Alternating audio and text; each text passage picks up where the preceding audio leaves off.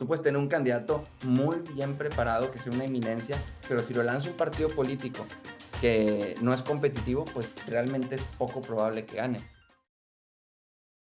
Hoy tengo el gusto de platicar con César Garza Redondo, dirigente estatal de la Red Jóvenes por México Nuevo León. Tiene dos licenciaturas en el TEC de Monterrey, una en Derecho y Finanzas y otra de Economía, y actualmente está haciendo su maestría en economía Política por la London School of Economics, que ha tenido como alumnos a bastantes presidentes este, del mundo, como ya sea Colombia, Colombia, Kenia. Pues César, muchísimas gracias por estar aquí con nosotros. Carlos, muchas gracias por la invitación, un verdadero placer. Y pues la idea es ahorita platicar de todo, platicar de nada y pasárnosla bien. Muchas gracias de nuevo por la invitación y un saludo a todos los que nos siguen. Oye, platique un poco de la poderosísima carrera de Derecho y Finanzas. Digo, no es que yo esté sesgado, ¿verdad? Pero yo también estudio eso, entonces me encanta esa carrera, o sea, la escucho y es como música para mis oídos. Realmente la disfruté mucho y mira, es una carrera que realmente yo diría que es 75% mm, derecho, 25% finanzas, es decir, no es 50-50, es 75-25, pero realmente pienso que tomas lo más importante de derecho y lo más importante de finanzas, pues para construir un mejor perfil. Dicen que los abogados, pues tienden a ser como que una profesión así de que es muy picudos y demás. Bueno, un abogado que le sabe a finanzas y un abogado que le sabe a los números es todavía más picudo que uno que no. Así que yo creo que es una, una carrera que tiene muy buenas combinaciones de ambas. Lástima que pues ya con el nuevo sistema educativo pues ya no existe. Creo que nosotros fuimos de las últimas generaciones en titularnos como licenciados en Derecho y Finanzas. No, la, la quitaron totalmente y ahorita somos la última generación. Pregunté y somos 140 alumnos en el TEC, pero ya nos quieren sacar, o sea, somos unos vejestorios. Y muy grandes. Mande, perdón. Y muy grandes, 140. Sí, 100%, pero es la, la poderosísima carrera. Yo tenía un amigo que estudiaba, estudiaba Derecho y Finanzas y yo antes era negocios internacionales. Entonces, cuando salíamos de que al antro, lo que sea, y le preguntaban, ¿qué estudias? Y primero me, yo decía, no, pues Lean, ah, Lean Fácil Lean. ¿Y tú?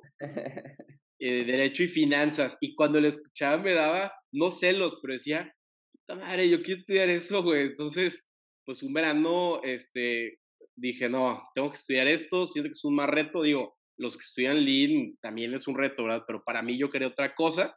Entonces, derecho y finanzas, también pues el gobernador, Samuel García estudia eso. digo, No que haya correlación, pero, pero salimos muy, muy preparados. Mis compañeros de derecho y finanzas son unas pistolas, porque sí, la verdad, como abogado, yo no soy tan numérico y, y sí intimida un poco el tema, el tema financiero, ¿no? Sí, justamente es esa preparación para que al momento de que tú te enfrentes a una cuestión que no sea tan cualitativa, sino cuantitativa, pues sepas cómo interpretar los números, cómo interpretar los datos y cómo recibir esa información, porque al final de cuentas, eh, tampoco no se trata de que tú como abogado te vayas a poner a hacer investigaciones cuantitativas, que te pongas a desarrollar nuevos métodos o, o investigar en cuestiones de, de números, pero sí se trata de que pueda ser pues, un receptor inteligente de información, tanto cualitativa, que eso ya lo tiene en la carrera, pero también cuantitativa. No, y, o sea, meramente en el tema fiscal, mínimo ya entiendes que hay pasivos activos.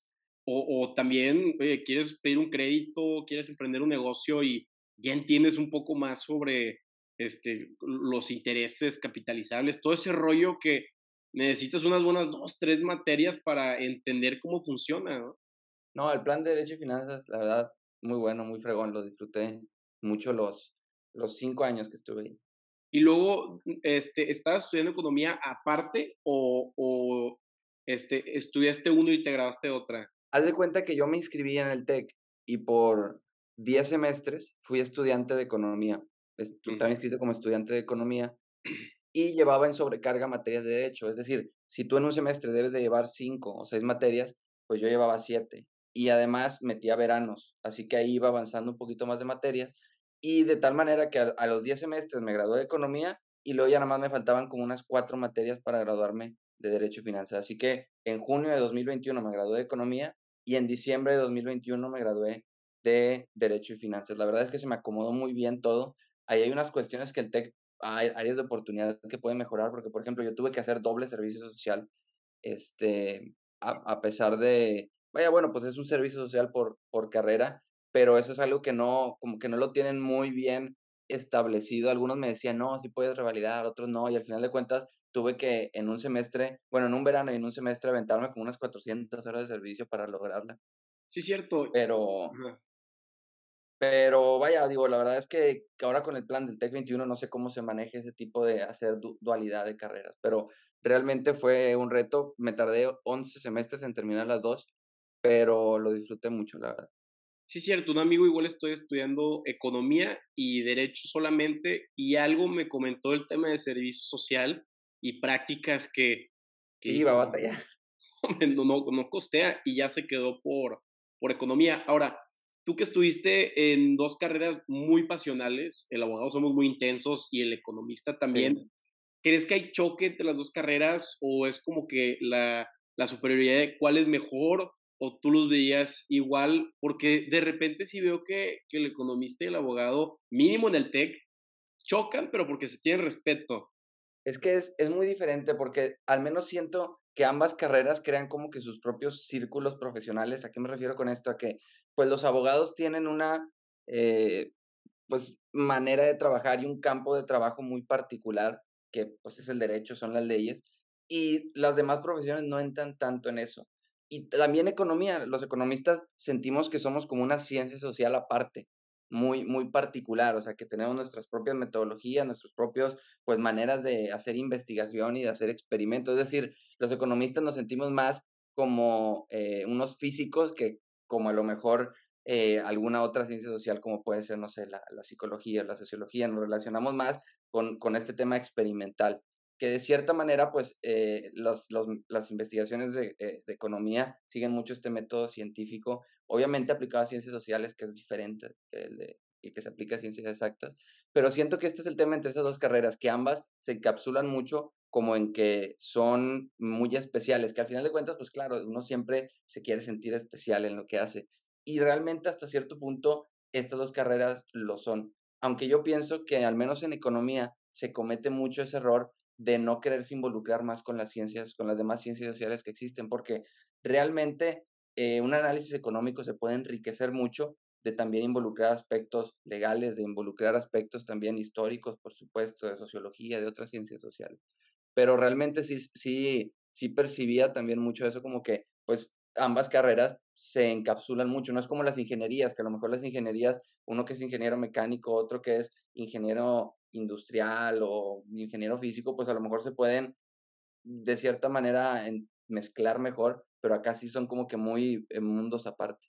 Pero sí es cierto, eh, tienes, o sea, no lo había pensado de esta forma, donde el abogado agarra de sociología, este, también agarra un poco de economía para ver cómo puedes legalizar eh, las transacciones monetarias con otra persona, ¿no? El derecho económico es muy raro, pero al revés, no, o sea, el economista no se quiere meter en temas este, sociales porque dice que tiene que ver el mercado con eso, ¿no?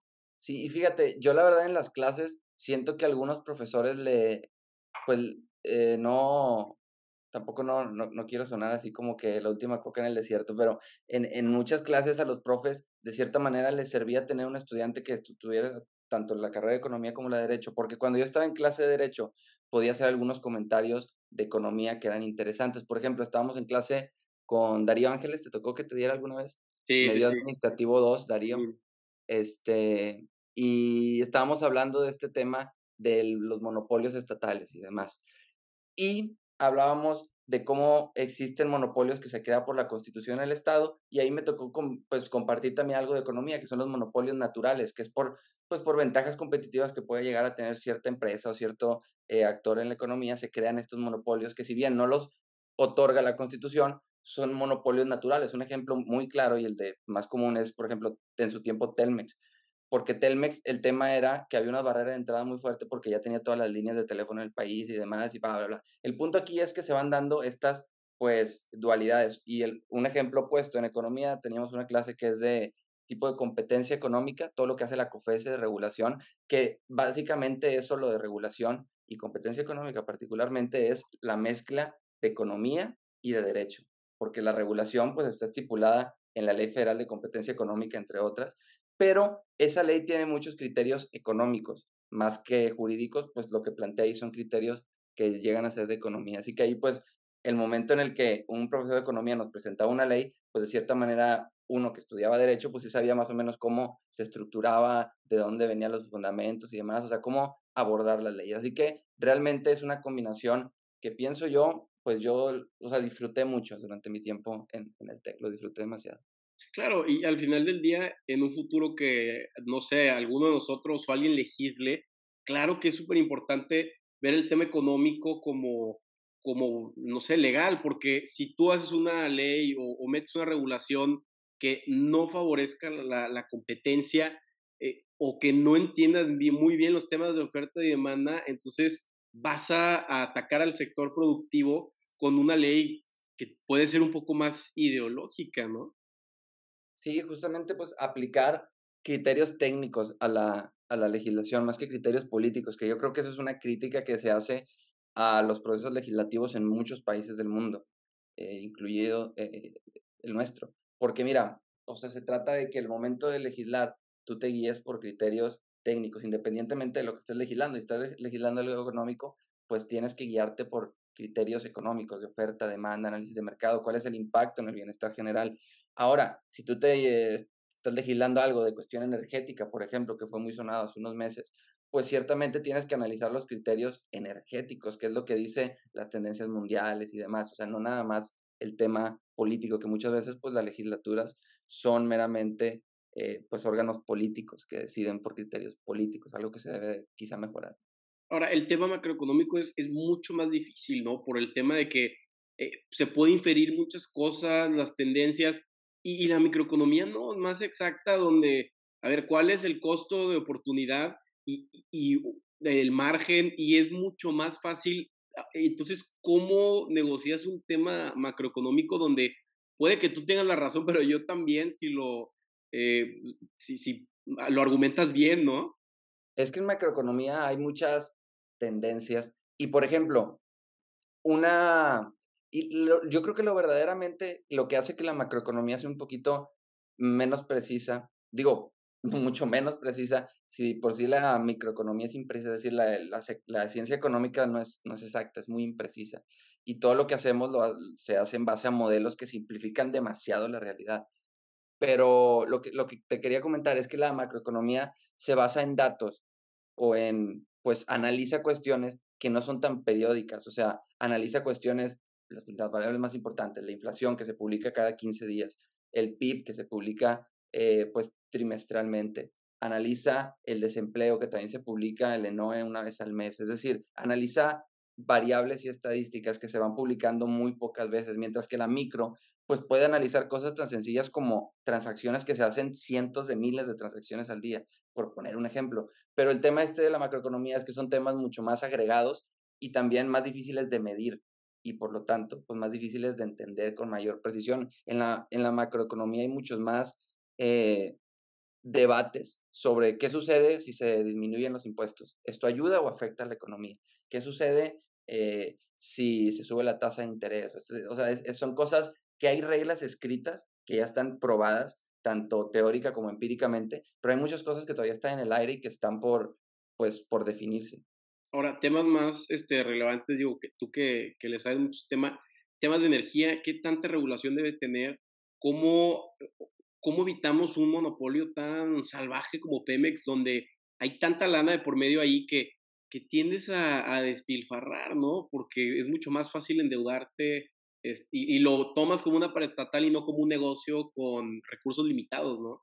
Sí, mira, no recuerdo el nombre de, del autor de, de, esta obra, pero hay una obra que se llama La Sociedad del Costo Marginal Cero. Eh, no recuerdo el nombre, la verdad, y tampoco no soy un experto en este tema de energía, pero lo que proponía en este libro es muy, eh, me pareció muy sensato, eh, al menos en el tema de energía. Y él te dice que ahorita muchos países tienen un sistema energético centralizado, es decir, tienes a la CFE que se encarga de, pues en algunos casos, de la producción, de la distribución de energía. La mayoría de la energía del país pues la produce, la distribuye la CFE. Ahora, lo que él nos dice es que en el futuro lo que se debe de buscar es descentralizar esta producción energética y descentralizarla a un nivel extremo en donde el costo marginal sea cero. El costo marginal es todo esto que te da producir una unidad más del bien. O sea, una vez que ya tienes instalado todo, ¿qué es lo que te cuesta producir? Por ejemplo, el costo marginal de producir una botella de agua, pues ya tiene instalada la maquinaria, así que eso no entra. O sea, simplemente sería pues lo que es la, el plástico, el, el papel que es el, el, insumo. Pero lo que va con esto es que, a ver, tú tienes un sistema energético descentralizado en donde en el futuro los paneles solares van a ir bajando de precio. De hecho, pues han estado bajando de precio a niveles eh, considerables, sin embargo, aún todavía no están accesibles, pero se trata de que cada hogar tenga su propio panel solar para que pueda generar energía para sí mismo y la energía que le sobre se la venda a sus vecinos y la energía que le llegue a faltar se la compre a sus vecinos. Y obviamente todo esto ciertamente debe haber un, órgano regulador para que pues siente las reglas del juego y, el sistema para que todo esto funcione. Pero él, lo que nos dice en, en, su libro es esto, o sea, pasar de un sistema centralizado a un sistema descentralizado en donde cada quien genere su energía y como ya tienes instalados los paneles solares, que es como la inversión inicial, pues una vez que los tienes, pues la verdad es que el costo marginal es cero y por lo tanto, pues vamos a tener energía a precios bajísimos. Obviamente, para conseguir esto faltan años, sobre todo en México, es decir, ahorita los países más avanzados en este tema, eh, me parece que es Alemania, que ya mucha parte de su energía, pues la producen de manera centralizada, creo que el treinta y tantos por ciento. Pero es una transición que estamos haciendo hacia una sociedad pues un poquito más eficiente y sobre todo pues además de que la energía va a ser más barata, va a ser más amigable con el medio ambiente. Así que yo creo que lo que hay que hacer es ir, pues si bien no hacer una reforma tan grande, porque no, se están los, no están los medios para hacerla, no es viable, pero sí, pues ir transitando hasta, hasta, hacia estas ideas de energías limpias que son más eficientes, más baratas y más amigables con el medio ambiente. Claro, porque cuando hay más oferta de, de energía, más gente puede vender su energía, entonces es mucho más barato. Ahora, chance, eh, Alemania tiene un poco más presión de crear estas energías renovables porque Rusia los presiona mucho con temas de gas natural, este, entonces ya se vuelve más un tema político, ¿no? Donde si Rusia le dice a Alemania, oye, este, ya no vas a recibir gas este, o, petróleo mío, voy a cerrar la llavecita o haces esto. Entonces Alemania dice, no manches, se me, sí, se me van a congelar mis habitantes y se va a hacer una revolución comunista Karl Marx 2.0, ¿no? Entonces ese es el miedo, pero en México yo veo que no hay tanta presión para que cambiemos a, este, a paneles solares si es más fácil nada más irle pagando a CFE, ¿no? Mira, es que el tema no hay, no hay una presión porque yo creo que es algo de incentivos, o sea, el gobierno debe de crear los incentivos, y no solamente en materia energética, sino en cualquier política pública, pero el gobierno debe de crear los incentivos para que la población se comporte de manera deseable para el bienestar social. En este ejemplo en particular, pues el gobierno, mediante CFE, mediante la Comisión Reguladora de Energía, debe de crear los incentivos para que poner paneles solares en tu casa sea redituable. Y, pues, por ejemplo, un incentivo sería que tú crees tu, pongas tus paneles solares en tu casa y le vendas la energía a, la comisión y te la paguen a buenas tasas. Y también que tú puedas, pues, tener de cierta manera esta autosuficiencia energética y como te digo, lo que el excedente que tengas lo puedas compartir y también que puedas comprar, a, vaya, hacer un sistema más flexible en donde más actores puedan tanto entrar como pues también tomar de ese sistema. Yo creo que se trata de crear los incentivos necesarios. Digo, y se podría hablar de más, de, de programas de financiamiento de paneles solares y demás, pero pues vaya, esas son cosas que como te digo, aún no son tan viables. Yo creo que habría que esperar que avance la tecnología, que los paneles solares se hagan un poquito más eh, más baratos, pero en un futuro, cuando los paneles solares sean lo suficientemente accesibles, pues yo creo que los incentivos van a estar ahí, al menos los incentivos económicos. Ahora, también hay que crear estos incentivos institucionales, que eso sí, pues es responsabilidad de, del, del gobierno. Claro, ¿no? Y luego es, da coraje que no, nunca funciona apostarlo, o poner todos los huevos en la misma canasta. El gobierno debe de diversificar llega un gobierno y dice, no, vamos a meterle todo el dinero al petróleo y, y se baja el precio del petróleo mundial y, y, nos fregamos todos los mexicanos. Entonces, también da mucho coraje eso porque está muy centralizado. Sí, pues digo, son, son políticas un tanto regresivas en cuanto a las tendencias mundiales, que pues al final de cuentas te digo, son diferentes versiones de cómo ver el país y de cómo ver el futuro, pero realmente pienso que al menos en ese aspecto en específico energético, sí se debe de encaminar hacia, hacia incentivar el uso de energías limpias en el país. Creo que son más eficientes y, como te digo, más amigables con el medio ambiente. No, 100%. Ahora, ya eh, también este, me da curiosidad, estudias Derecho y Finanzas, luego Economía, y decides hacer una maestría en Economía Política y no en alguna rama del derecho. ¿Por qué es eso? Mira, eh, realmente me fui más por el tema de economía, porque e, es, es algo que me llamó, vaya, en, mi tiempo estudiando acá, es algo que me, me sentí como que un poquito más, eh, que me hacía clic. O sea, yo el tema, quise meterla originalmente la carrera de derecho como un complemento, justamente para entender todo este, pues, eh, cómo, cómo está compuesto el país y cómo funciona en, en, en, su, en sus instituciones jurídicas.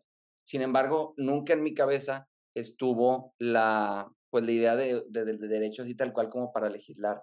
Ahí me, perdón, como para, eh, para ejercerlo, para, para, para ejercer el, el derecho. Así que pues realmente no, no, no decidí continuar por ese lado y darle por un poquito más el lado de economía, que la economía política es, un área muy amplia, o sea, la maestría que estoy haciendo es sumamente amplia, aunque pues el, el núcleo de su diseño, lo más importante, pues es justamente aplicar técnicas de economía a gobierno y política, que es algo pues muy, muy interesante y que en la carrera pues no, no se ve tanto, porque la carrera es como que un poquito más, pues las otras cuestiones un poquito más generales. Realmente voy empezando, se ve muy interesante.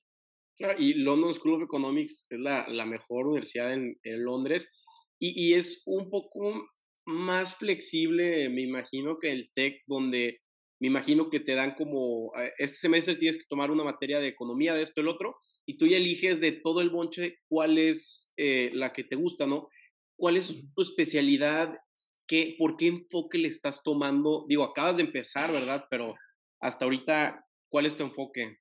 Mira, te cuenta que acá son tres materias de, pues, de rigor que las debes de llevar forzosamente. Una es teoría de juegos aplicada a la política, otra es de métodos cuantitativos y otra es como poner en práctica las dos. Esas son tres materias que tienes que llevar a fuerza. Dos las llevas este semestre y una la llevas el próximo. Y te dan la opción de escoger tres materias, las que tú quieras, más una tesis. Las materias que escogí, eh, una fue, y es la que estoy llevando este semestre, las otras las llevaré el próximo. Una eh, se llama Political Economy of Inequality, que a ver, es un, eh, este tema de la desigualdad es uno que al menos a mí me interesa mucho y que en los últimos meses me he estado pues metiendo mucho a, leer libros que se han escrito sobre eso, a leer artículos, porque ahorita el gran problema, pienso yo, en los países más avanzados y bueno, en Latinoamérica, que es de las regiones más desiguales en el mundo, pero realmente el problema de la economía es que ha sido eficiente los modelos económicos actuales para generar más crecimiento económico, para aumentar el pastel económico, pero no para repartirlo de manera equitativa. Es decir, el porcentaje de riqueza que tiene el 10% más rico de la población, pues es superior al 30%, al 40%, en muchos casos al 50%, y el porcentaje de riqueza que tiene el, la población, el 50% más pobre de la población, pues cada vez está disminuyendo. Y es un tema que yo creo que se debe de avanzar en, y eh, que se debe poner como que en la agenda número uno de lo que hacen los economistas o de lo que nos estamos dedicando. Y por eso escogí esa materia, Political Economy of Inequality. Ahora, es muy buena. ¿Cómo fortalece la clase media entonces en un país como México que tendemos mucho a, a ver cómo extraer, ¿no? Y viene desde que llegan los este, españoles a México y, y, ellos siempre traen la mentalidad de hacemos riquezas, este, casi casi tenemos nuestras 10 mujeres indígenas y luego nos pelamos de regreso a España con la riqueza, haciendo nuestras aventurillas y, y de regreso pero nunca lo vieron como un país este, para quedarse, ¿no? Entonces, está como que esa mentalidad mexicana donde hacemos dinero y, nos vamos a Estados Unidos, a Europa, y, y ves muchísimos exgobernadores que, que o se fugan a, a Italia, España, donde sea. Entonces, eh, no sé, tenemos esta mentalidad de crear riqueza para nosotros o para la, la élite y luego de ahí irnos, y no como Estados Unidos que lo vieron más de llegan entre familias, crean el núcleo familiar y, y se establece, ¿no? Tú vas a McAllen y te pones el cinturón, no tiras basura y llegas aquí a, no sé, a Monterrey, a Tampico, donde sea, y, ya cambia la dinámica. Entonces, digo, me fui un poco más hacia la tangente, pero ¿cómo fortaleces una clase media cuando el mexicano tiende a, pues no sé, a, ser más egoísta, generar riqueza y, y no tanto a, que permee esa riqueza hacia las clases más bajas? Yo creo que es una pregunta muy eh, amplia y, compleja. Pero mira, yo creo que es un tema de, por un lado, sin duda, el tema de, del desarrollo social y de, pues, si bien no enfocarse tanto en el resultado, en, en, la, en la igualdad de resultados, sino en la igualdad de oportunidades, porque al final de cuentas, si tú te enfocas en la igualdad de oportunidades, por consecuencia consigues igualdad de resultados. Porque realmente ahorita eh, nos, nos, enfrentamos en una, en una situación en donde, por ejemplo, en México, al menos, eh, los hogares de los, de los sectores más vulnerables gastan pues más de la mitad de su ingreso en comida y en educación menos del 2%, mientras que los hogares pues más eh, afluentes de la sociedad gastan como nada más el 25% de sus ingresos en comida y el 7% en educación. ¿Qué te quiero decir con esto? Que es un ejemplo muy sencillo de algo que le llamamos trampa de la pobreza. Que los hogares de más, más eh, vulnerables gastan casi todo su dinero en cuestiones que les permiten vivir al día, en mm. alimento, en vivienda, en vestimenta, etc. Y les queda poco dinero, casi nada, para gastarlo en cuestiones que les inviertan para mejorar sus ingresos en el futuro, ya sea pues para ahorrar o para invertir en capital humano, en educación. Mientras que las clases más avanzadas, más, más beneficiadas, pues sí lo pueden hacer, tienen más ingresos disponibles para invertir en estas cuestiones productivas que es educación y como te digo, ahorrar. Y esto va haciendo que se vaya haciendo una brecha más grande. Ahora, el tema de la clase media yo creo que es uno de encontrar, porque también algo que está fomentando la, la, la desigualdad es el, pues que se, eh, la tecnología ha avanzado de tal manera que se han creado dos tipos de trabajo. Los tipos de trabajo con habilidad, que requieren habilidad, que requieren, bueno, no, no más bien habilidad, sino pues un poquito más de capital humano de preparación, abogados, médicos, economistas, etcétera, que han, han ido aumentando los, los sueldos.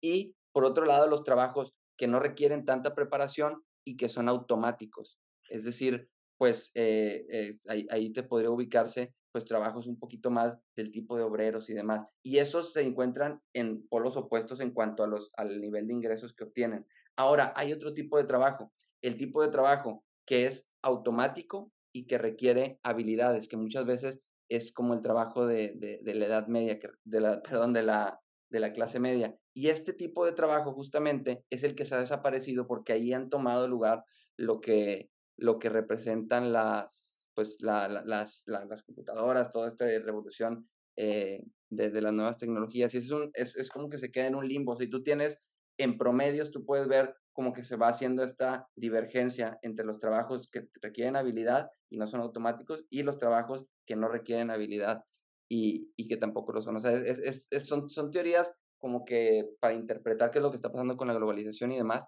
pero pues no hay, no hay una respuesta tan clara como para decir pues, qué se hace para fortalecer la clase media. Sin duda, un mercado laboral más competitivo, instituciones laborales que garanticen y que promuevan sueldos pues justos y equitativos y que pues las ganancias se vayan para pues para los, los trabajadores y en este caso pues para ir construyendo una clase media más fuerte, pero realmente es una pregunta bien compleja. Sí, claro, y es bien difícil porque imagínate que, no sé, yo tengo una maquila, soy dueño de mi maquila en, en Tijuana, ¿no? Y, y, yo tengo mis eh, 30 empleados y que llegue alguien y me diga, oye, sube el sueldo a, a, tus empleados. Yo voy a decir, no, pues no costea, no le voy a dar los precios necesarios al, no sé, al americano que está comprando mi, mi ropa subo el precio o le subo el sueldo este, a mis obreros, yo en mi maquila, y eso va a hacer que el producto sea más caro y, y el americano me va a decir, pues prefiero irme a Guatemala, ¿no? Donde está mucho más barato. Entonces ya es un juego de globalización donde algo que es cierto, ¿no? Algo que es cierto es que hace unos momentos mencioné que México, Latinoamérica en general, son de las zonas del mundo con mayor desigualdad, las regiones del mundo más desiguales. Sin embargo, somos la única zona en el mundo, la única región en el mundo que la tendencia de la desigualdad es a la baja. Es decir, en Latinoamérica la desigualdad, a pesar de que, de que está en niveles altísimos, está bajando.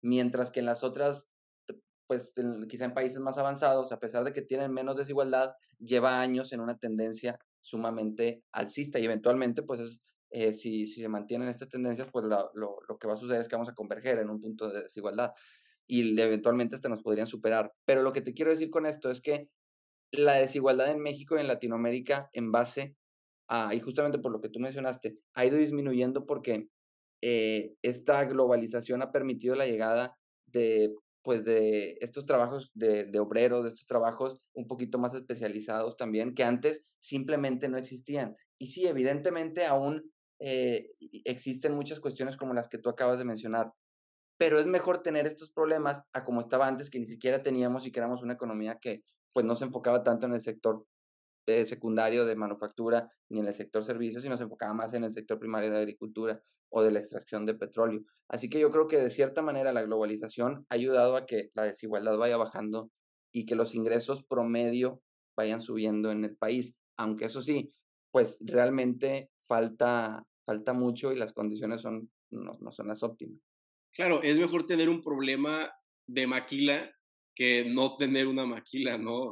Sí, o sea, o sea, antes batallaban con el tema del campo, que vaya, los apoyos que llevan al campo, que todavía digo, el campo sigue siendo un, sector importante en la economía, pero pues ahora con estas, eh, con, la llegada desde, principalmente yo creo que el Telecán es lo que cambió el, el rumbo de la economía en el país, esa, esa fue una verdadera transformación de la economía, sí permitió la llegada de muchos más empleo y oportunidades para, para la población, que yo creo que cuando haces la balanza deben, terminan siendo positivas.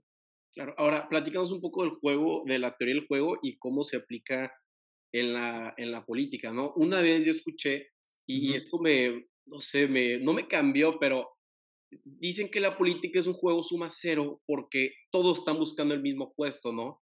En cambio, en el tema más empresarial, crear riqueza no es un juego suma cero porque hay mucho más porción del pastel. Entonces, puta, me encanta la política, o sea, me encantaría meterme lo que sea, pero lo veo más como un juego suma cero y, y, después de eso no lo veo igual. Entonces, platicamos un poco de tu punto de vista. Y es que teoría de juegos básicamente es, pues, eh, es hacer algunos supuestos sobre que las personas tienen, pues, preferencias bien establecidas y que son preferencias que son transitivas. Es decir, todos los actores políticos lo puedes, lo podemos ver como partidos políticos, o lo puedes ver como votantes, o lo puedes ver como legisladores, pero todos tienen sus preferencias establecidas, es decir, prefieren A a B. Y también esas preferencias deben de ser transitivas, es decir, si prefiero A a B y prefiero B a C, entonces prefiero A a C. O sea, esos son como unos supuestos básicos en, teoría de juegos. Y se trata de hacer modelos que supongan eh, qué estrategias toman cada partido y cómo eh, pues esas estrategias se convierten en acciones y qué resultados les dan.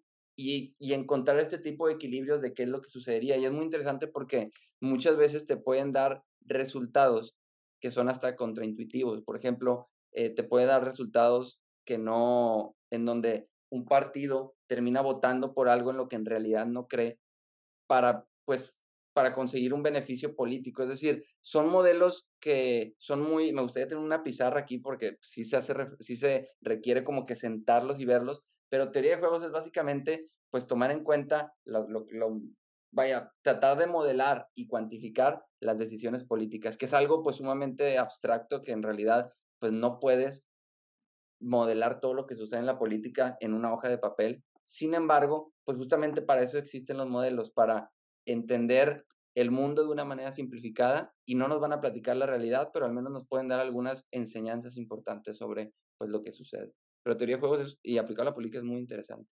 O sea, ¿te refieres a que de repente un partido vota por algo de la cual no está muy de acuerdo, pero por un beneficio más a largo plazo?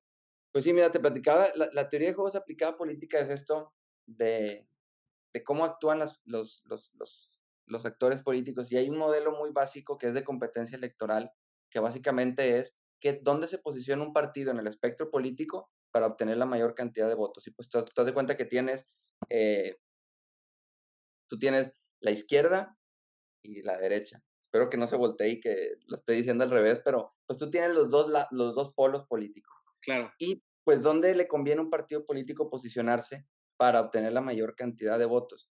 Y aquí se trata de cuantificar. Imagínate que aquí tienes un 0 y un 1 y tú te debes de poner en el, punto que maximice tus votos.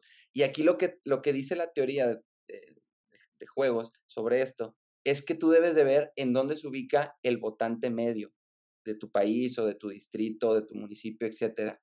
Y donde se ubique el votante medio es donde tú te debes de posicionar para obtener la mayor cantidad de votos. Imagínate que el votante medio se encuentra aquí, o sea, está un poco orientado a, la derecha. Imagínate que vives en San Pedro y está orientado aquí a, a la derecha. Pues tú obviamente no vas a llegar a San Pedro con posicionándote en izquierda porque pues vas a perder la mayor cantidad de votos, porque si tienes dos actores políticos, estos dos y el votante medio se encuentra acá, pues la mayoría de los votos van a ir a este y van a chocar. O sea, tú lo que tienes que hacer es posicionarte lo más cerca del votante medio para apelar a la mayor cantidad de votos. Obviamente en una gráfica bien hecha y con papel y quizá con, con algunos números se entienda mejor, pero aquí lo que te dice la teoría de juegos es ubicarte en, en, y ese es un resultado muy amplio, o sea, ubicarte en el votante medio, que muchas veces es esta idea de, pues, eh, que los políticos, eh, como caerle bien a todos o quererle caer bien a todos o, o, o, apelar a lo que la mayoría piensa. Y justamente por eso, en el 2018, el votante medio mexicano, a pesar de que no podemos medir esto, pero es altamente probable que en el 2018 el votante medio mexicano estaba decepcionado del sistema actual y quería un cambio radical. Y por eso votaron en cantidades impresionantes por nuestro actual presidente. Y a lo mejor tú ves casos diferentes como en Estados Unidos que está sumamente polarizado, en donde a lo mejor esta teoría se podría discutir un poquito, porque pues ahí el votante medio, o sea, se polariza tanto la sociedad que el votante medio se pierde. Son, es, una teoría, pues, eh, aplicación de modelos de teoría de juegos para simplificar situaciones políticas que, pues, que te dan ciertas lecciones muy básicas pero interesante sobre cómo hacer una estrategia, en este caso una estrategia electoral. Ahora, en el caso, no sé, vamos a dar un ejemplo de San Pedro, que es más conservador. ¿Tú recomendarías este, llegar como actor político un poquito menos conservador para agarrar también la tendencia más este, izquierdista o llegar más conservador que ellos? Es que, mira, si tú te pones en el lado conservador vaya, supongamos que en San Pedro, pues el, el, votante medio es muy conservador. Si tú te vas al lado izquierda, estás perdiendo votos porque en la distribución de los votantes la mayoría se enfoca en el lado conservador. Entre más te muevas a la izquierda, más pierdes votos. Y si tú tienes un candidato que está más cerca del conservador tuyo, pues obviamente ya con eso se va a llevar todos los votos conservadores que tú vas a ir perdiendo. O sea, tú lo que tienes que hacer aquí es ubicarte lo más cerca que puedas del votante medio y si eres el, si eres el candidato más cercano al votante medio, pues vas a, vas a obtener la, victoria. Esto es en teoría, porque obviamente también cuenta mucho de repente qué, qué, partido político te lance, no solamente es lo que dice el candidato, sino tú puedes tener un candidato muy bien preparado, que sea una eminencia, pero si lo lanza un partido político que no es competitivo, pues realmente es poco probable que gane. Puede suceder, pero es muy poco probable. Y, y esta teoría, pues este modelo, pues es muy simple y no cuantifica eso. Pero aquí lo que se trata es de ubicarte en el votante medio. Y algo muy interesante que, porque mira, lo ideal sería poder decir, ok, yo me ubico en diferentes puntos de la gráfica. En este sector me ubico un poquito más, menos conservador. Aquí un poquito más conservador. Por poner un ejemplo, no sé, si yo estoy haciendo una campaña, eh, por ejemplo, lo que hizo Trump en el 2016, que, bueno, que es, es lo que se menciona, que por medio de redes sociales y de Big Data, pues en base o tomando en cuenta las preferencias de los electores, iban y daban diferentes discursos o diferentes posturas. O sea, es ubicar, es como que esta idea de que no nada más te pones en un lado, sino te pones en donde te convenga, dependiendo de a quién le estés vendiendo un proyecto político, que eso es lo más interesante al final de cuentas. Y en muchas maneras se aplica, o sea, si tú estás haciendo campaña y vas a hacer campaña a una colonia de clase alta, pues no, vas, no va a ser el mismo discurso que si vas a una colonia de clase media o de los estratos socioeconómicos más bajos. O sea, es, es como que, y no es que sea como que diferentes caras o que vayas a decir una cosa opuesta a la otra, sino simplemente pues son diferentes eh, ideas las que se, se, se, comparten. Claro, o sea, no es por este, hipócritas, nada más te pones diferentes gorros y, y, hablas de diferentes temas con diferentes intereses, ¿no? O sea, sí, o sea, tú tienes una ideología general que al final de cuentas se debe de aplicar a todos los espectros sociales. Otra cosa eh, relevante. Fíjate, hace poco estaba, hay una gráfica muy interesante que estaba viendo.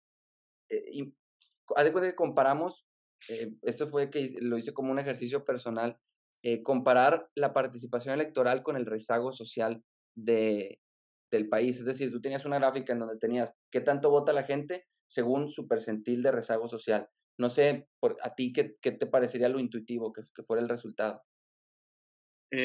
yo pensaría así teóricamente que entre mayor riqueza, más tiene la libertad o el tiempo de, votar, más la accesibilidad, y entre menos, más tiempo estás buscando tu sustento, entonces votarías menos, ¿no? No te interesaría tanto que hay una relación política.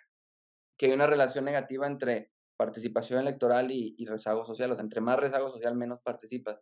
Claro. Pues fíjate que la gráfica, eh, te, digo, me gustaría poder enseñarla, pero para que se la imaginen es muy sencilla, es una gráfica en forma de U. O sea, los estratos sociales, socioeconómicos más altos del país votan mucho y los estratos socioeconómicos menos eh, avanzados del país también votan mucho y la clase media es la que menos vota. Y aquí es donde te hace reflexionar, a ver, pues, ¿qué es lo que hace, qué incentiva que una persona de clase alta vote? Pues quizás lo que tú mencionas, o sea, tienes más tiempo, quizás un tema de mayor educación, mayor, mayor participación cívica. ¿Será eso? Sí, es, probable, pero también te preguntas, ¿qué hace que una persona que de estratos socioeconómicos bajos también vote más? Porque te estoy hablando, no recuerdo precisamente las tasas, pero ponle que en, la, en, la, en los estratos socioeconómicos más altos, el porcentaje de personas que votaba era como 70%. En los estratos socioeconómicos más bajos era 65 y en la clase media era 45, o sea, como para que se imaginen más o menos la curva. Y realmente tú dices, pues la clase baja a lo mejor es un tema de movilización electoral o es un tema de la mayoría de los municipios rurales, como que la, la, población está muy bien organizada y votan mucho. Por ejemplo, en Iturbide es un municipio que tiene como unas dos secciones electorales, votan unas mil personas, pero de las mil personas, vaya, en la lista nominal están como unas 1.500 personas y de esas 1.500, pues votan 1.200, o sea, votan casi todos. Eso sucede en Iturbide, me acuerdo que me llamó mucho la atención. Y en muchos municipios rurales sucede lo mismo, quizás es que hay una mayor organización, pues, de que el pueblo está organizado para ir a votar y este tema de la movilización, de los programas clientelares, por supuesto que también puede influir. Y ahora tú también ves esta pues desinterés de la clase media. O sea, son, son como que esas tres comparaciones que puedes hacer que me resultaron muy interesantes saber eh, quizá haga la disertación de eso acá y ya puedan ver la gráfica ya bien publicada y bonita.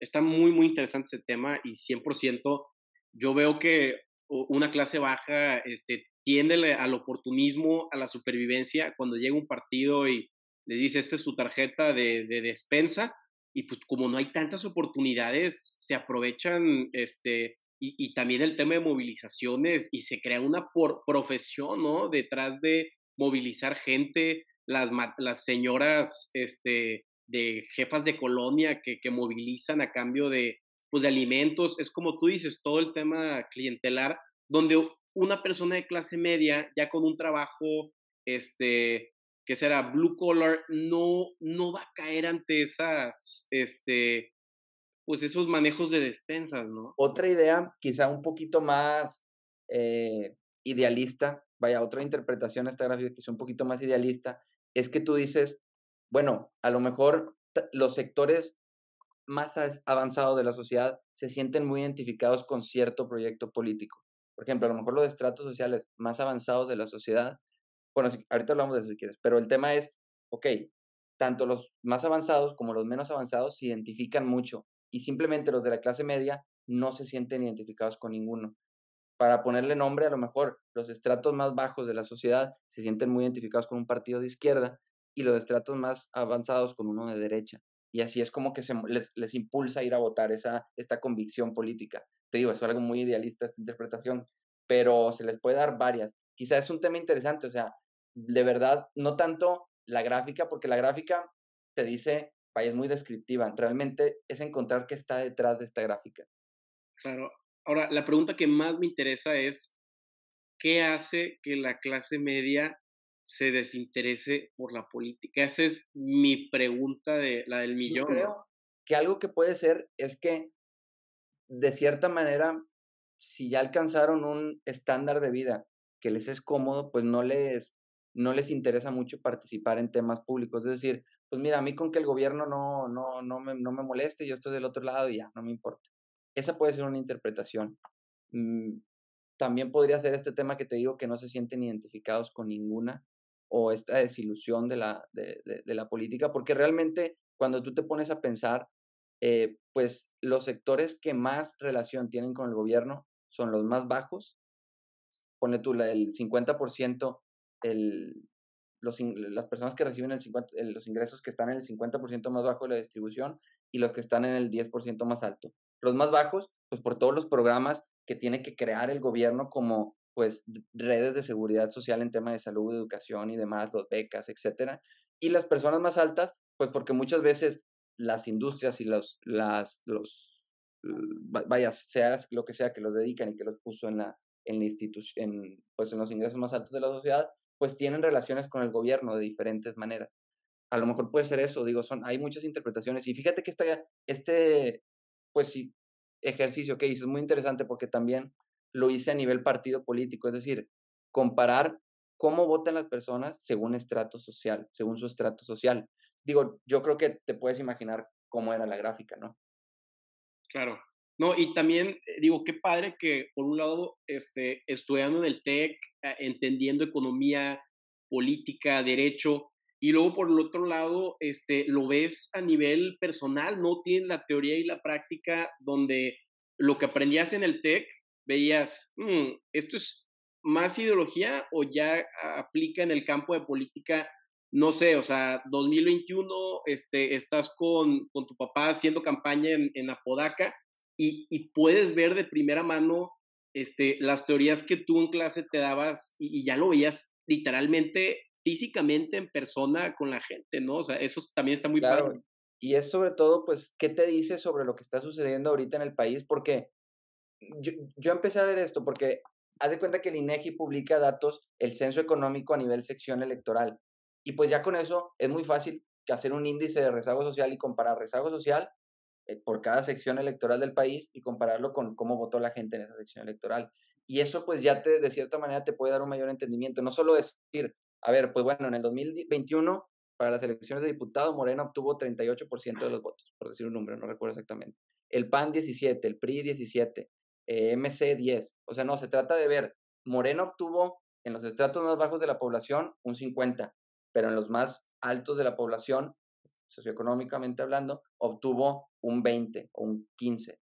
Y lo mismo le pasa al PAN, o sea, el PAN realmente se, se cae brutalmente en los estratos más bajos de la población, y sube en los estratos más altos. Y el PRI, eh, digamos que tiene esta tendencia también, similar a la de Morena, de ir bajando conforme va, vaya, de, eh, tener más votos en los estratos más bajos. Y MC sigue la misma tendencia del PAN, o sea, y ahí es donde tú también cuando comparas las coaliciones, o sea, de que añades PRI, PAN, PRD y, digo, de una manera hipotética añades MC, realmente es que la elección de nuevo, me gustaría mostrar la gráfica, pero la elección del 24, tomando en cuenta los resultados del 21, pues no se ve tan difícil de que gane una coalición opositora. Ya cuando lo ves por estratos sociales, porque realmente en los estratos sociales más altos y en parte de la clase media, pues realmente la coalición opositora barre, gacho. En, la, en buena parte de la clase media hay un empate y ya cuando se llegan a los sectores mm, con mayor rezago social, se ve una ventaja de Morena ligera, no tan grande como la que tiene la, oposición en los sectores más altos. Así que, pues vamos a ver cómo se viene la elección del 24, que va a ser sin duda muy interesante y que pues va a definir mucho de hacia dónde va el país. Pero ahora, ¿qué tanta importancia tiene el partido, la ideología, cuando de repente tú ves una coalición PRI, PAN, PRD, donde ninguna o muchas de esas ideologías no coinciden? Te quedas pensando, ¿de verdad existe? Es un tema de las instituciones que se han creado en México a lo largo de los años, porque digo, estos gobiernos de coalición en muchos países son muy comunes. Digo, aquí en Inglaterra muchas veces se tienen que formar coaliciones para hacer los gobiernos entre diferentes partidos. Y ahora partidos que usualmente en México han sido antagonistas, dígase PRI-PAN, ahora hacen una coalición, pues ciertamente es raro. Y mira, hay uno que está metido de lleno en ese tema, pues sí se le hace raro. Pero yo creo que aquí la discusión de cara al 24 y tampoco pues, no se trata de politizar esto, pero a ver, el 24, la elección eh, va a ser más que entre partidos políticos, pues va a ser entre dos ideas de país, dos visiones de qué se quiere con un México para el futuro. Eh, no quiero evaluar ninguna de las dos visiones tampoco, pero pues de eso se va a tratar el 24. Dos visiones muy opuestas de qué se busca para el país. Ahora, ¿tú cómo ves este, el tema de 2024? Digo, podemos entrar hasta donde tú quieras, pero yo veo que está Sheinbaum, pero no es tan popular. Ebrar está entre si se queda con el proyecto de AMLO o se va a otro lugar. Este MC está viendo pues hacia dónde apostarlo, ¿no? Y yo no veo que Colosio se lance en el 2024, y más si, si ahorita es, es solamente, e, e, es, es, alcalde, ¿no? Entonces hay demasiados oportunismos, Monreal este, está más metido hacia, hacia MC, entonces, ¿tú, ¿tú cómo lo estás viendo? Mira, yo te puedo decir como actor, digo, al final de cuentas, pues yo soy presidente del Frente Juvenil del PRI aquí en, bueno, allá en Nuevo León, este... La costumbre. Y, sí, sí, sí. Y, y, participo dentro del PRI, lo he hecho por los últimos seis años. Y yo te puedo decir que para el 24 es clave una alianza opositora bien organizada, con un buen candidato o candidata, y que sobre todo sea una, una alianza que no represente una, un retroceso, sino que represente una idea clara de qué es lo que se busca con el país. También te puedo decir que en caso de que no se haga esa alianza, pues va a ser una elección muy complicada, va a ser una elección complicadísima y probablemente lo, más, lo, lo que va a suceder es que va a ganar el candidato del gobierno. Aquí de lo que se trata es de crear una alianza opositora que incluya a todos los partidos de oposición. Ahorita está armada con el PRI, PAN, PRD, pero necesitamos que también al menos es lo que pienso yo, que MC se, sube, se sume a este frente opositor único para poder ser competitivos mayormente en la próxima elección. Es lo que yo pienso y que al final de cuentas no se trata de pues de que tú te metes a la alianza opositora y ya te olvidas de tus raíces partidistas y demás, sino se trata de defender una idea y un modelo de país que creo que al menos los partidos que estamos en la alianza opositora, eh, va por México, pues compartimos de cierta manera y detener el avance de esta visión que muchos consideramos que está retrocediendo a México. Yo creo que de eso va a ser la elección y me gustaría ver una alianza opositora bien armada y creo que de eso depende si la elección va a ser nada más de trámite o va a ser una elección realmente competitiva. Claro, es que también luego hay muchos egos de por medio donde un candidato único es, es muy, muy difícil. Sí, a ver, y digo, Primero porque muchos, varias personas van a querer ser, porque pues obviamente cada quien quiere defender lo, lo suyo y, y, a los suyos, pero yo creo que ahorita es un tema de tener la madurez política. Digo, mira, yo, no estoy en una posición en donde, se donde yo pueda tomar decisiones en este aspecto, simplemente compartir la opinión. Y pues abiertamente te puedo decir eso, o sea, aquí se trata de tener madurez política y de pensar en qué es lo que está sucediendo en el país y qué necesitamos hacer para detener eso.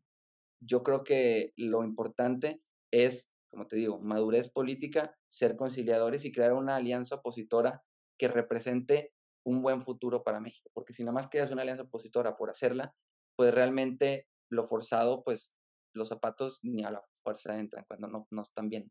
Así que, pues bueno, es, es un tema complejo y que últimamente en las últimas semanas sí se ha visto como que pues un poquito más eh, con cierta inestabilidad. Pero pues yo digo, el, año electoral todavía falta un poquito, faltan las elecciones de Coahuila el Estado de México que van a ser muy importantes. Así que pues hay que, hay que estar atentos a los que nos gusta la grilla, pues atentos y listos para lo que viene. Claro, y también es, es bien difícil, y yo ya lo había hablado antes, como decía Octavio Paz en, en Laberinto de la Soledad, es la mentalidad mexicana de chingar o ser chingado, ¿no? O sea, parecemos como cangrejitos cuando estás en la olla y todos quieren subirse y se empujan unos al otro, entonces e, es bien difícil. Y, tú ves que, claro, que, en Inglaterra está este tema más parlamentarista, donde tienes que hacer coaliciones para sacar el, jefe de gobierno o jefe de Estado, si mal no, no estoy. Entonces tienes que dialogar y, eso es muy, muy padre, y, pero en México no es tan común. Yo creo que es lo que tú decías del juego suma cero, o sea, acá la gente ve la política como un juego suma cero, o sea, o gano yo o pierdo, no hay, o sea, y hay que tener de nuevo la madurez política de saber cuándo, porque muchas veces en política tú puedes querer pero el contexto, las situaciones no te lo dan. Y pues digo, pues, ¿qué haces?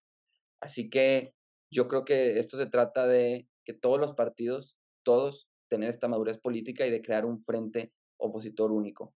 Aún no se ha definido nada, ni cómo se van a escoger los candidatos, ni nada. O sea, realmente todavía falta mucho y, todo lo que hablemos ahorita son más, son más que nada, pues, suposiciones, especulaciones. que podamos hacer. Pero yo creo que va a ser muy importante cómo se pongan de acuerdo los partidos para fijar un candidato o candidata y que ese candidato o candidata realmente represente eh, la mayoría de los mexicanos. Te digo, que ese candidato se ubique en el votante medio. De eso se trata. Totalmente. Ahora ya temas más, eh, más locales, ¿no? ¿Cuál has visto tú que, que, es el éxito de, de Apodaca, no? A mí me impresionó ver que es el cuarto municipio exportador de México, tiene el 70% de los parques industriales de Nuevo León, que pues, es potencia. Eh, ¿Cuál? Y, cada vez vienen más, este, más empresas de talla mundial, ¿no? Schneider, Whirlpool. Eh, ¿cuál, ¿Cuál es el éxito, no? Mira, yo creo que es, es un tema de, de, de, la evolución que ha tenido nuestro municipio, porque ahorita somos el segundo municipio más eh, grande en cuanto a población en el área metropolitana casi 700 mil habitantes, un poquito más de 700 mil habitantes me parece, eh, superando a Guadalupe, en el último censo lo superamos. Y esto se trata, yo creo que de un tema de economías de escala, o sea, por por el aeropuerto, por cómo se han creado estos parques industriales y un desarrollo urbano que ha ido pensado pues, a este fomento de la industria, nos ha permitido crear una tierra eh, de mucha prosperidad y de mucho trabajo para, la, para nuestra gente. Es muy bueno, la verdad, de todas las exportaciones de Nuevo León, un tercio salen de Apodaca. O sea, todos los productos que Nuevo León manda afuera, un tercio son de nuestro municipio. Y eso es algo que, que ciertamente es, eh, es, es, un tema de, de, cómo se ha ido desarrollando gracias a la industria.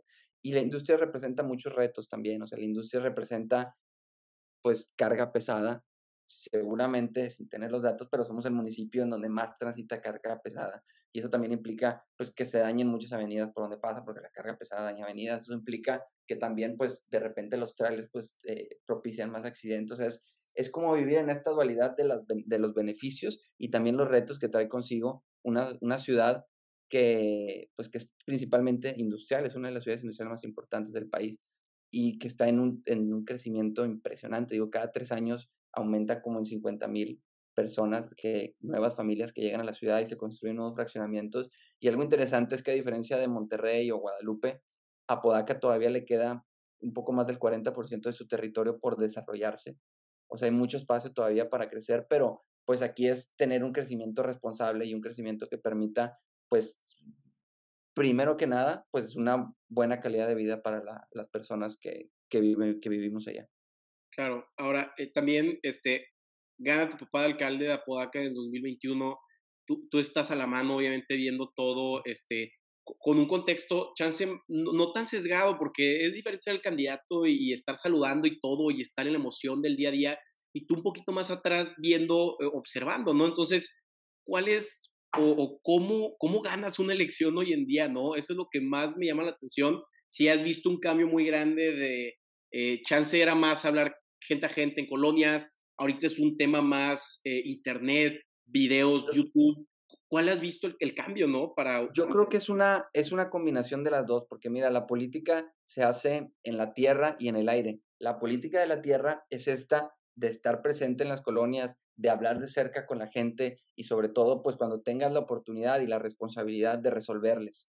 Esta es la política de tierra, pero también está la política de aire, que es sumamente importante, es la política de las redes sociales, es la política del Facebook, del Instagram, del TikTok, que en muchas ocasiones puedes decir, bueno, no sirve de nada, pero a ver, las redes sociales como medio de comunicación son muy útiles para, te permiten estar cerca de la gente, es decir, yo que ahorita que estoy en Londres, mediante las redes sociales puedo chatear, puedo hablar, puedo gestionar, puedo estar cerca de la gente de Apodaca o de la gente de Nuevo León. Y esta es esta dualidad, o sea, ser un político que sea fuerte en la tierra, pero que también sea fuerte en el aire. Yo creo que si descuidas una de las dos, ciertamente se, te puedes eh, debilitar. Ahora, también es cierto, si tú eres muy fuerte en la tierra, se puede traducir en ser fuerte en el aire. O sea, si te conocen en todas las colonias, pues también es posible que te vayan a empezar a seguir en tus redes sociales y te estén atento a ti en el aire, en todos estos medios digitales. Y viceversa, si eres muy fuerte en el aire, pues también de cierta manera te vuelves pues muy fuerte en la tierra porque todos te conocen.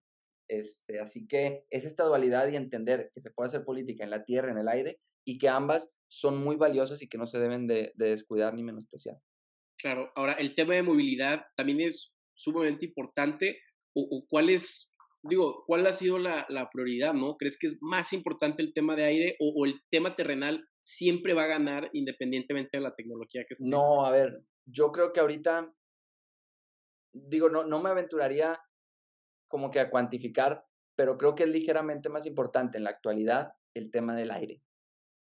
Digo, tú ves el ejemplo de eh, la elección pasada que tuvimos en el estado de, gobernador, pues el, eh, nuestro actual gobernador Samuel García realmente era un candidato muy fuerte en el aire. Realmente en tierra uno lo podía ver, al menos lo que me tocó, pues no, no es como que era un candidato con mucha presencia en tierra.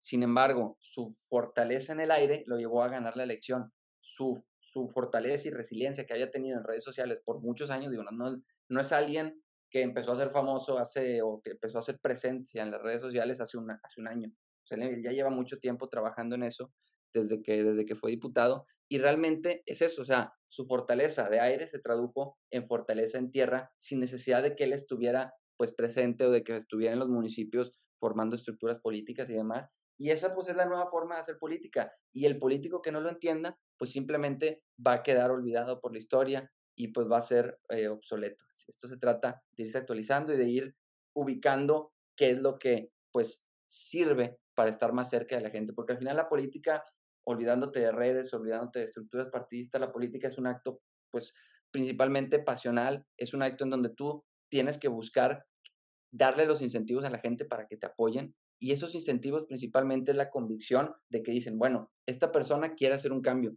esta persona quiere hacer algo mejor para la sociedad, ahora tienes muchas herramientas para hacerlo, tienes las redes sociales, tienes la tierra, aprovecha las manos y de eso se trata básicamente.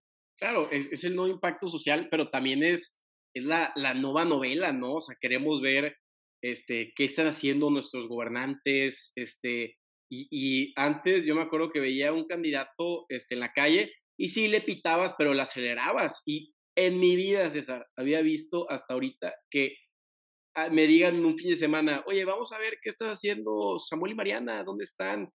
Y yo irme en mi carro a verlos a ellos era, no sé, en mi vida había pensado que eso iba a pasar. Son, son nuevas cosas que están sucediendo en la política y te digo, el que lo entiende bien y lo agarra y las situaciones le favorecen porque muchas veces la política es muy situacional. Eh, eh, hay muchos ejemplos de eso pero cuando la situación y el contexto te favorece y además tienes esa fortaleza para aprovecharla, pues te termina yendo bien. Y al final de cuentas de eso, de eso se trata. Es, o sea, no, ahorita es muy difícil que un candidato que no tiene presencia en redes sociales le gane a uno que sí tiene. Es muy difícil. O yo creo que la política ahorita, tener presencia en redes es un requisito, es una condición necesaria, pero no suficiente para ser competitivo electoralmente. Claro, ahora ya para terminar, este César, eh, tú que, digo, eres líder de la dirigencia estatal de Red de Jóvenes del PRI de Nuevo León, hemos visto también que muchos eh, jóvenes eh, se han metido en política en Nuevo León. das ejemplos David de la Peña, alcalde de Santiago, que creo que ha de tener como 32, 33 años. Este Patricio Lozano, que es PAN, pero igual es, es el alcalde más, más joven de México. ¿Qué y de, ¿Qué has visto de los jóvenes en Nuevo León que se estén lanzando a puestos así rifados, no? Pues para nosotros que estamos jóvenes, la verdad es que ellos como representantes y por supuesto el gobernador eh, son, y el alcalde de Monterrey, Colosio también es bastante joven. Sí, cierto. Son, son representantes de la juventud y para nosotros es muy importante que hagan un buen trabajo para que la gente siga confiando en los jóvenes, independientemente de partidos políticos. Yo la verdad quiero que le vaya bien al gobernador, quiero que le vaya bien al alcalde de Monterrey, al alcalde de Santiago, al alcalde de Pesquería, todos los jóvenes que participen en política, para ir haciendo esa transición generacional que pues eventualmente tarde o temprano tiene que llegar. Yo he visto al menos a los, a los, a los que, que mencionas que pues han aprovechado muy bien su puesto, es decir, el pueblo les dio una oportunidad de representarlos y he visto que la han estado aprovechando, que han estado combinando esto que te digo, tanto tierra como aire. Perfecto. César, pues otra vez, muchas gracias por tu tiempo. Este, ¿dónde te encontramos en, redes sociales para los que nos estén escuchando?